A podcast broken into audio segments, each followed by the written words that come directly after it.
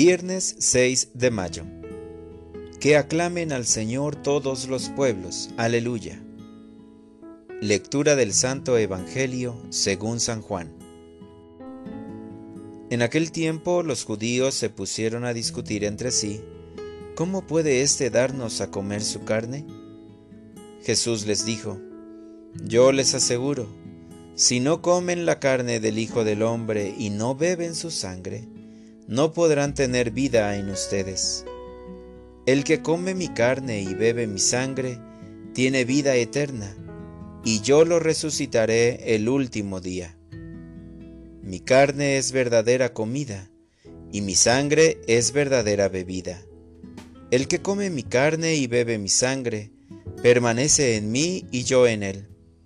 Como el Padre que me ha enviado posee la vida y yo vivo por él, así también el que me come vivirá por mí.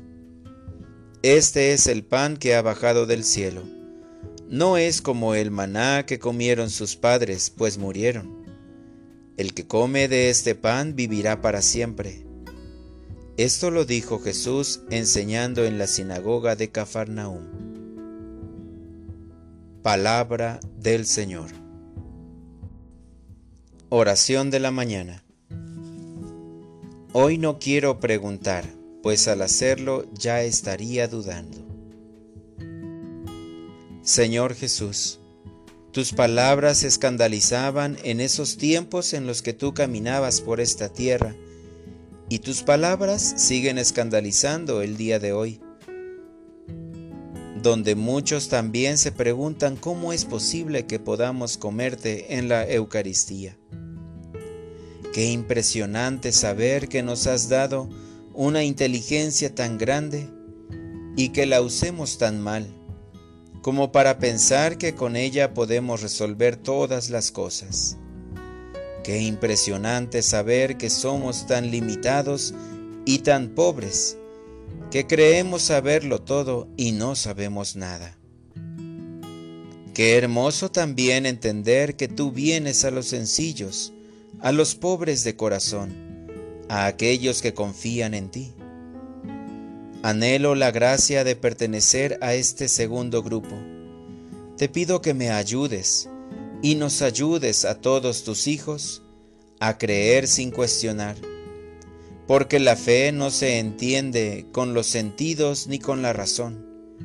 La fe es un don que viene de ti y que nos hace caer de rodillas ante tu presencia, para entender que estás vivo y alabar tu grandeza. Para orientar mi vida. A partir de hoy procuraré asistir a misa no solamente el domingo, sino buscarte en la semana, y si puedo, todos los días, para experimentar el gozo de alimentar mi alma. Tendré caridad con mi interior. Tendré cuidado también para que el alma de los que amo se alimente de ti. Gracias Señor por cada iglesia que tiene sus puertas abiertas en este tiempo, o por cada misa que puedo presenciar de modo digital. Gracias porque cada día tengo cerca tu pan, alimento para mi alma. Bendito seas por siempre, Señor. Amén.